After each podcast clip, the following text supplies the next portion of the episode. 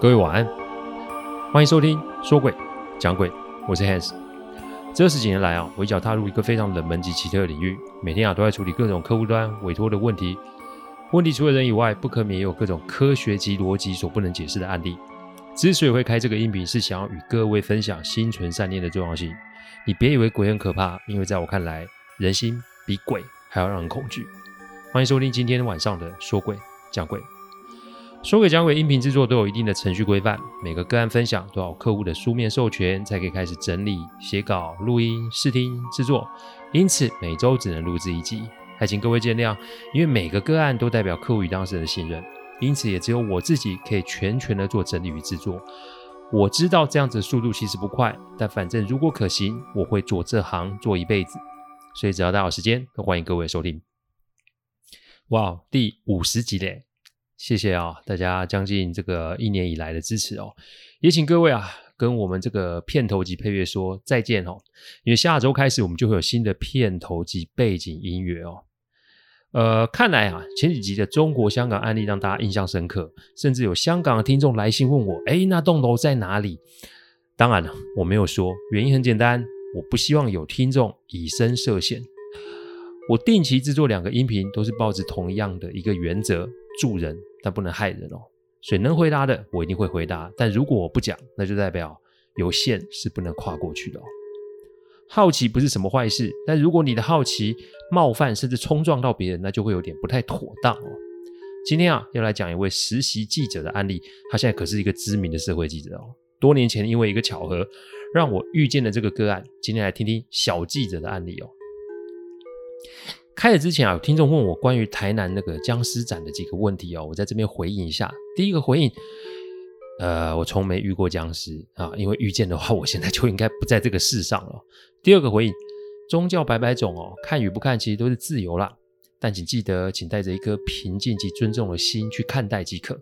第三个回应，有没有处理过博物馆的案例？还真巧，正好有，以后会安排哦，上架。好了，回应完了，我们开始讲述今天的个案。我遇见小记者那年啊，正好是台湾治安比较不平静的时候，枪击案、绑票案出现的频率啊，比现在现在高了很多。我记得那一天啊，正好是应中部一位客户的邀约，去他的厂区开会哦。宫庙文化其实在中南部很盛，早期啊，很多厂区的旁边都会有宫庙哦。一是祈福比较方便，二啊，也是如果有事，那问事也有个心理寄托。那一天呢、我到客户厂区的时候啊，已经是下午两点多了。由于那一次下去要一整个星期，因此那几天我都会待在客户的厂区里面，是吧？睡厂区吗？对，睡厂区。哈，顾问睡厂区哦。对啊，解决问题其实重点就在于时间的掌握嘛。你如果又要去饭店睡，那这个通勤时间、吃饭时间，对于客户来说就是一个成本上的消耗嘛。这个也是我多年的工作习惯，入境随俗这四个字，在我多年的工作生涯中，也算是见怪不怪了。而且我是一个早睡早起的人，什么应酬啊，对我来说那都是一种干扰哦。这位客户跟我认识很多年，也是知道我的个性，所以啊，那天我就在会议室架了个床架，晚上就哎在会议室里面开冷气睡觉。厂区晚上啊有三个保全，所以啊我也不是真的一个人就在这里。那天晚上啊，我跟客户通完电话。我花了一些时间把文件给整理好，洗完澡大概是我记得是十点二十分。正当我准备关灯睡觉的时候，我听见隔壁的宫庙发出唢呐的声音哦。客户的厂区其实在市郊，所以入夜后也不会有，几乎是不会有人在这里。再者，宫庙也不太可能这么晚还在办活动，除非除非宫庙是在办事，办什么事呢？哼哼，办的一定是跟阴阳两界有关的事哦。我听着那个声音啊，有些飘渺，然后里面又夹杂着有些急促人的呼喝声。我打开厂区的窗户，往宫庙的方向望了过去。我看见宫庙的前面停了一台车，而宫庙的门口站了两个全身白的人。这里说的全身白，是指从头到尾都是白色的。看样子是两个女孩子，她们感觉像是一直想门口往门口挤进去，但是就像是被挡在外面一样。厂区与宫庙大概只隔了三十公尺不到，你再加上宫庙门口有路灯啊，所以这两位小姐的动作可以算是一目了然哦。但也许他们看见我在盯着他们看，没多久，宫庙的那个路灯就啪就暗掉了。好了，灯没了也不是什么吓人的事。不过重点是这条路上放眼过去有十几个路灯，那为什么只有宫庙前面那个路灯就暗了呢？正当我还觉得奇怪的时候啊，厂区外面啊，铁皮传来一个极大的“砰”的一声撞击声，好像是有人助跑，然后直接全身撞在那个铁皮上面哦。这撞击的力道让我感受到一丝丝的震动哦。一声、两声、三声，我二话不说，立马把窗户给关了。说也奇怪，我窗户关了，那个声音就没了。没多久啊，会议室有人在敲门，我一看是保全。保全很紧张啊，问我说：“有没有听到什么声音啊？”我说：“有啊，你们呢？”保全说：“他们也有啊，只是他与同事啊来到这里将近三年，从来没有在晚上听过那间宫庙会撞出什么声音或发出什么唢呐声，所以其实这也是让他们有点毛到不行哦。再加上刚刚那个撞击声，说不被吓到那是不可能的。讲完后啊，我就转身向那个宫庙的方向望了过去，路灯亮了。但门口只站着一个全身都白的女孩子，那另一位呢？此时，另一个保全也冲了进来。他说：“厂区门口站了一个全身白的人。”哎呦，看来是找上门了。保全说：“他透过监视器看到啊，这个人就突然的站在门口，满脸诡异的微笑，盯着监视器看。嘿，我只是看了一下，你就搞了这么大的动静，有必要这样子吗？”年轻时的我心性其实是蛮火爆的哦，这也是阿纪常提醒我的事。他说啊，我待人啊有欠宽和啊。这句话不是说我是一个坏人，或是工于心计去算计他人的小人。他的意思是说啊，我这个人就是刀子口豆腐心，凡事都看破，但也要说破。所以在助人的同时，常常也会得罪人啊。哪怕我现在四十好几了，其实说真的，我对阿纪的这个提醒仍是不太认同，因为心善远比什么都还重要啊！解决问题不是什么形象包装或是行销话术哦，你要好看，要众人满意，对我来讲这是一个浪费时间的过程哦。也许，也许将来有一天啊，我能够参透，但现在在处理问题的过程中，我还是倾向守住我的本心，守住我要助人的承诺。我不管他人的眼光，为何我总是义无反顾地走下去？所以每当我面对困难，甚至是绝境的时候，我的心中总是会浮起一股底气。那这底气就是，如果我有冒犯你，那我一定检讨、道歉，甚至是补偿。但如果我什么都没有做，你只是要吓唬我的话，那我就对你不客气哦。这保全大哥们都是要工作养家的老实人，你吓人是什么意思啊？所以我火了，我就说好啊，走到门口来看看啊。我打开门啊，我没有看见人影啊，但是我在地上看见了一个粉笔画的人形。诶，该怎么说嘞？就像是各位看电视播的刑案现场，如果有往生者在那里往生，我们就用粉笔画出尸体轮廓，以还原犯罪现场。这个轮廓的线非常的粗，而且我确定那是刚画上去的，因为刚刚没多久下了一场雨。这个如果是之前画的，早就被冲掉了。但是一个女孩子有办法在这么短的时间冲过来，然后画这个框框出来吗？我心里觉得这个事情并不单纯，但我又不想吓到这几位保全大哥，所以我当天晚上没睡，我们就一起煮泡面、配酱菜、开高粱啊。这遇上了，至少先把人都集中在一起，晚上不要出事，这是最重要的。一夜过去，早上看见客户啊，我就跟客户提了一下这个事情，客户也被门口那个粉笔人形吓了一跳啊。但正好客户说啊，他他跟公庙理事算很熟，所以就打电话问了一下是发生什么事。因为连客户都说他来这里十多年，这间公庙从来都没有在晚上办事，更不要说吹什么唢呐。电话打过去啊，理事请我们啊过去喝泡茶，我就感觉这事情有点大条。因为当我们走靠近公庙门口的时候，我前面不是说公庙门口有一个路灯吗？路灯下面就有两个粉笔画的人形，而且那两个人形的手都呈直线的指着宫庙大门。看到这里，我似乎感觉这事情有点不太对劲哦。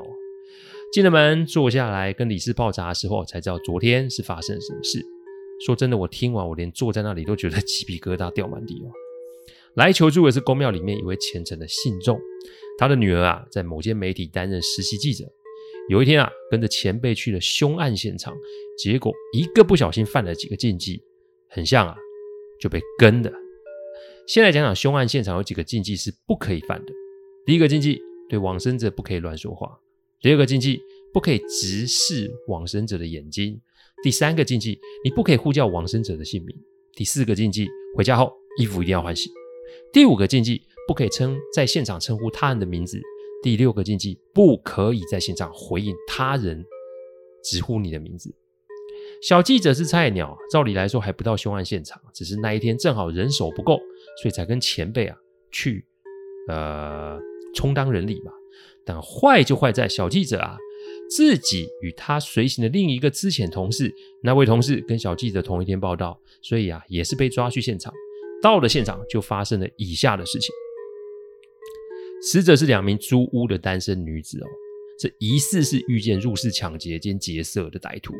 所以就发生了惨剧哦，两名女子死的时候眼睛都是打开的，所以小记者一见到尸体，就在心中说：“你们好可怜，我一定会帮你们主持正义跟公道。”而且他还是盯着这两位往生者的眼睛说的，这就犯了第一个禁忌。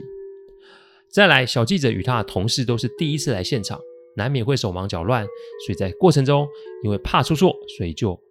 会彼此的交头接耳，而过程中就叫了彼此的名字，这就犯了第二个禁忌。最后，最后是最要命的。那一天看完凶案现场，小记者直接回公司工作，他根本忘了要把衣服换下来，再加上那个时候是冬天很冷，所以他的外套及外裤都没有换。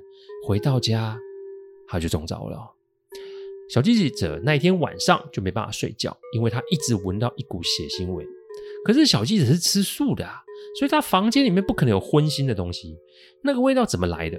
接下来小记者每天都有那种恶心想吐的感觉，去看医生找不出原因，直到那天回租屋处，他才发现自己很像真的出事了。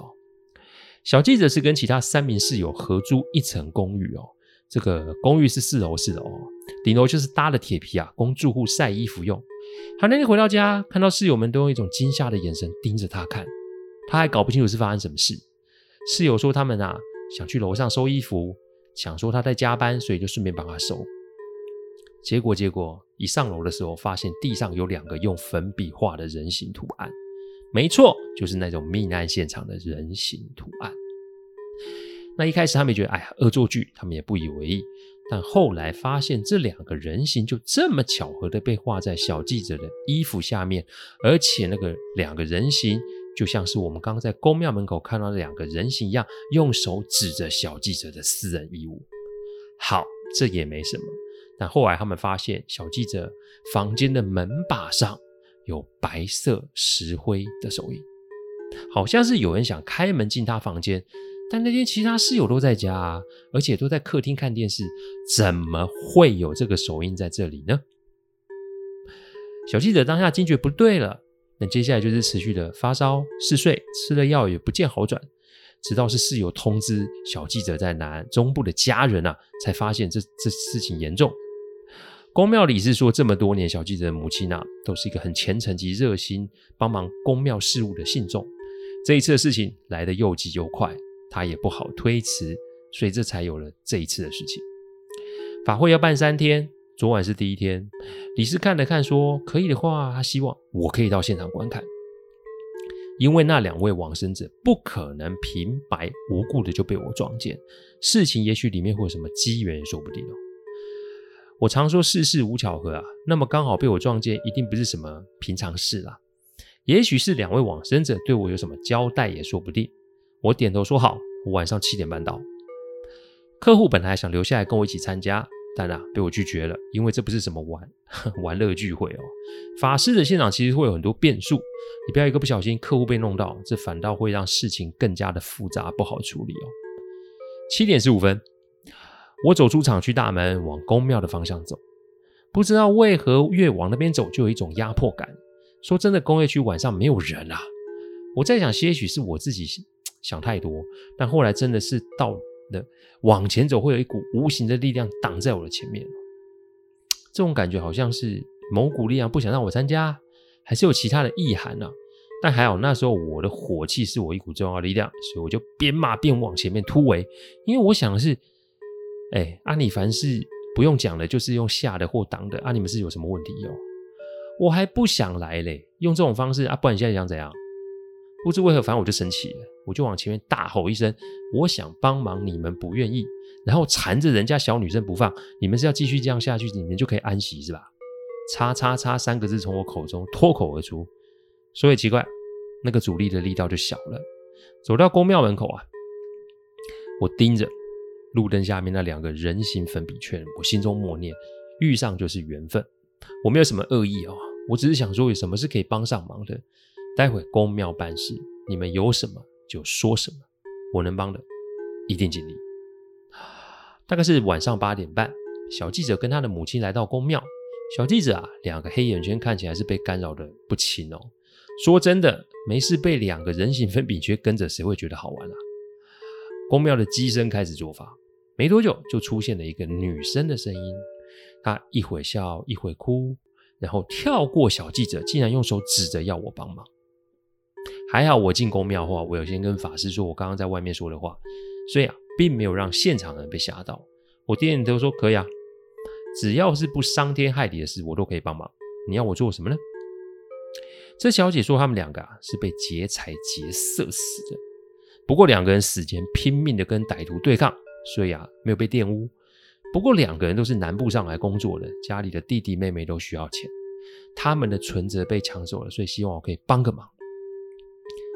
接着就讲了一个吴字，吴三桂的吴，然后呢，再写了个二十九，没多久就退家了。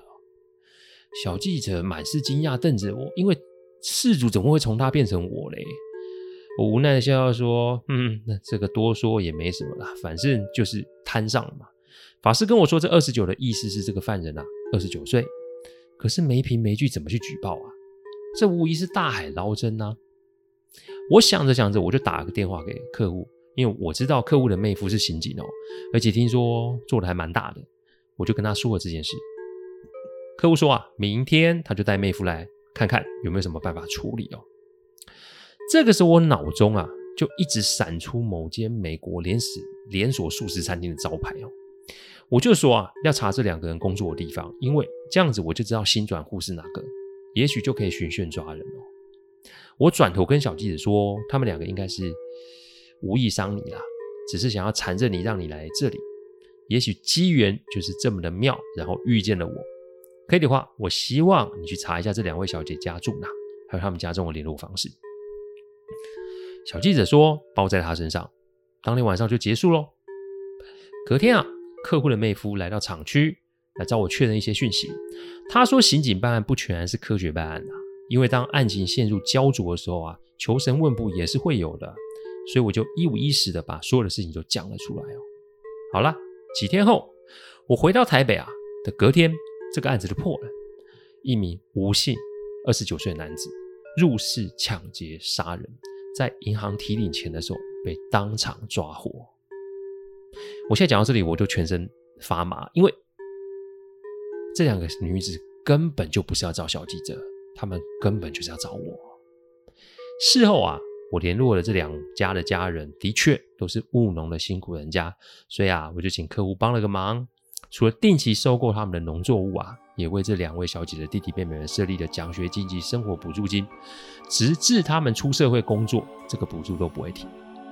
现在最大的孩子已经在去年都大学毕业了哦。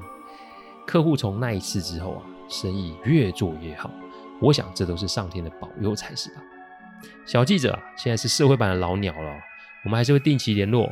每次讲到这里，他都会觉得非常的神奇哦。只能说啊，人在做天在看，诸恶莫作，其实上天自然就会保佑的啦。谢谢大家赏光，听完后请喝杯温开水再去休息。我讲的不是什么乡野奇谈，我讲的都是真实发生的案例。我最希望各位就是劝大家心存善念。祝各位有个好梦，我们下周再来说鬼讲鬼，各位晚安。